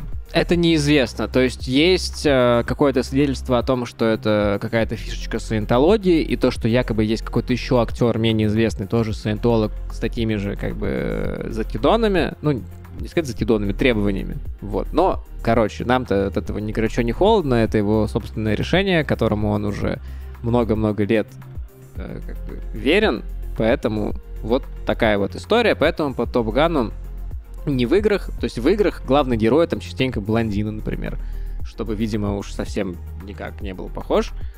А в э, плане игрушек, то тут, естественно, самолеты. Э, самолетов много, они выпускались, собственно, там с 86 -го года всякими, опять-таки, если ничего не путаю, мотелом, э, некой. Но мне показалось, ну, блин, это достаточно дженерик самолеты, и тут нет, к сожалению, какой-то интересной истории, которая была в парке юрского периода, потому что там они, вот помнишь, изобретали какое-то клеймо динозавров, там кусок mm-hmm. у него отваливался, вот это все. Тут как-то такого нету, как мне показалось. А, есть а, очень интересная серия, в этом году вышла. Есть компания, называется Matchbox. Matchbox переводится как спичечный коробок. И Matchbox — это главный конкурент э, Hot Wheels. То есть они делают точно такие же машинки, литье, в общем, ну, машинки маленькие такие. Да, да, и да. они размером со, со спичечный коробок, поэтому значит, называется Matchbox. Если у Hot Wheels синяя упаковка, то этих оранжевая, в общем. Ну, так, как бы, примерно то же самое. И они сделали целый набор, э, целую серию, линейку, коллекцию по Топ Гану, и там вот такие вот маленькие самолетики, истребители всякие, там какие-то Боинги, как же они круто выглядят. Я не знаю почему, но вот пластмассовый самолет для меня гораздо как-то менее ценен, чем железный. Я не знаю почему. Ну, железный когда он круче. Так... Да, и они как бы как раз размером вот классический там Hot Wheels, эту маленькую машинку, там они стоят обычно, э, ну, если в магазе брать там типа доллар, полтора доллара, а уже если там на eBay, то там 4, 5, 6. Угу. И можно докупить э, где-то баксов за 30-40 здоровенный такой авианосец специально от этой же компании, на который эти самолетики можно хранить. Ну, то есть, опять для машинок ты можешь гараж купить, а тут авианосец. Короче, они вот присели на эту тему. Мне понравилось очень, как это выглядит. И я в магазинах, правда, не видел, но вот э, там на eBay и, в принципе, в интернете как много где есть. Ну и, возможно, наши слушатели, которые помнят, о чем я говорил в самом начале, а я говорил, что я расскажу про лучшую игрушку 2022 года, которая еще не вышла, но мы все очень ждем. Знаешь, что это? Знаешь, о чем я? Догадываешься? Она выйдет в 2022 году. Да. А, игрушку, тебе... это не видеоигра. Не видеоигра, это физическая игрушка. Так, подожди, физическая игрушка. Да ты знаешь, и о чем и я. Ты как и ты как-то, типа, слишком ржешь. Тут что с трансформерами связано, мне кажется. Конечно, конечно, конечно. Слушай, Есть, она еще э, не вышла? Она еще не вышла. Она выйдет э, в конце декабря э, под Новый год. Это будет э, трансформер э, Маверик. То есть это, с одной стороны, там такой истребитель бело-серый, угу. и там есть башка Маверика с надписью «Маверик», а с другой стороны он собирается в трансформера у которого тоже на башке написано Маверик. Поэтому Спасибо компании Hasbro, если я ничего не путаю, за то, что и сюда дотянулись своими лапками. Слава богу, хоть комиксов нету никаких, а то это же ну реально, кстати, тема была бы. То есть, Ну, наверное... в комиксах очень э, сложно воздушные бои показывать. О, в фильмах зато очень легко. А, это самое. Том Круз, наверное, и на комиксы распространяет свой этот бан. Поэтому, наверное... Ну, нет, я как бы не нашел никаких комиксов по Топ Гану, потому что на самом деле есть Джай Джо, которые и мультик, и комиксы, как бы, которые та же самая тематика, и, видимо, которые задавили своим авторитетом. Ну и, в принципе, там про, э, про комикс, э, про самолеты есть много всяких комиксов, но они никак не связаны с Топганом. А, И казалось бы, что если были бы комиксы по Топгану, то IDW бы их купили и сделали бы кроссовер с трансформерами. Идеальная, мне кажется, тема. То есть, представляешь, типа, Том Круз в трансформере через сидит, и против 200 него лет там... Типа через 200 лет мозг А? Маверика пересаживают в машину для того, чтобы Да, бороться да, с да. инопланетными захватчиками. Не, зачем с инопланетными? Короче, с одной стороны, там, F, э, там, какой-нибудь уже будет к моменту 28, а с другой стороны, там, типа, Су, там, 73. И э, один э, собирается в автобот, а другой в Десептикона, в одном сидит Маверик, в другом сидит, не знаю, Иван Драга, и они, короче, пиздятся не на жизнь, а на смерть. Вот так и начались, э, так и началась франшиза Трансформеры на самом деле. Это такой Origins у нее. В общем, Топ Ган, обе части мы вам очень сильно рекомендуем. Это в очередной раз уже в этом сезоне кино, которое понравилось нам обоим, обе части, и мы вообще что-то делаем все только хорошее, поэтому обещаем поискать более А всратые плохое темы. не делаем. Да, надо что-то всратое, Да, чувак. мы будем искать всратое, а вы продолжайте делать хорошее, а плохое не делайте, и все у вас будет обязательно хорошо. Пока, друзья. До скорых встреч.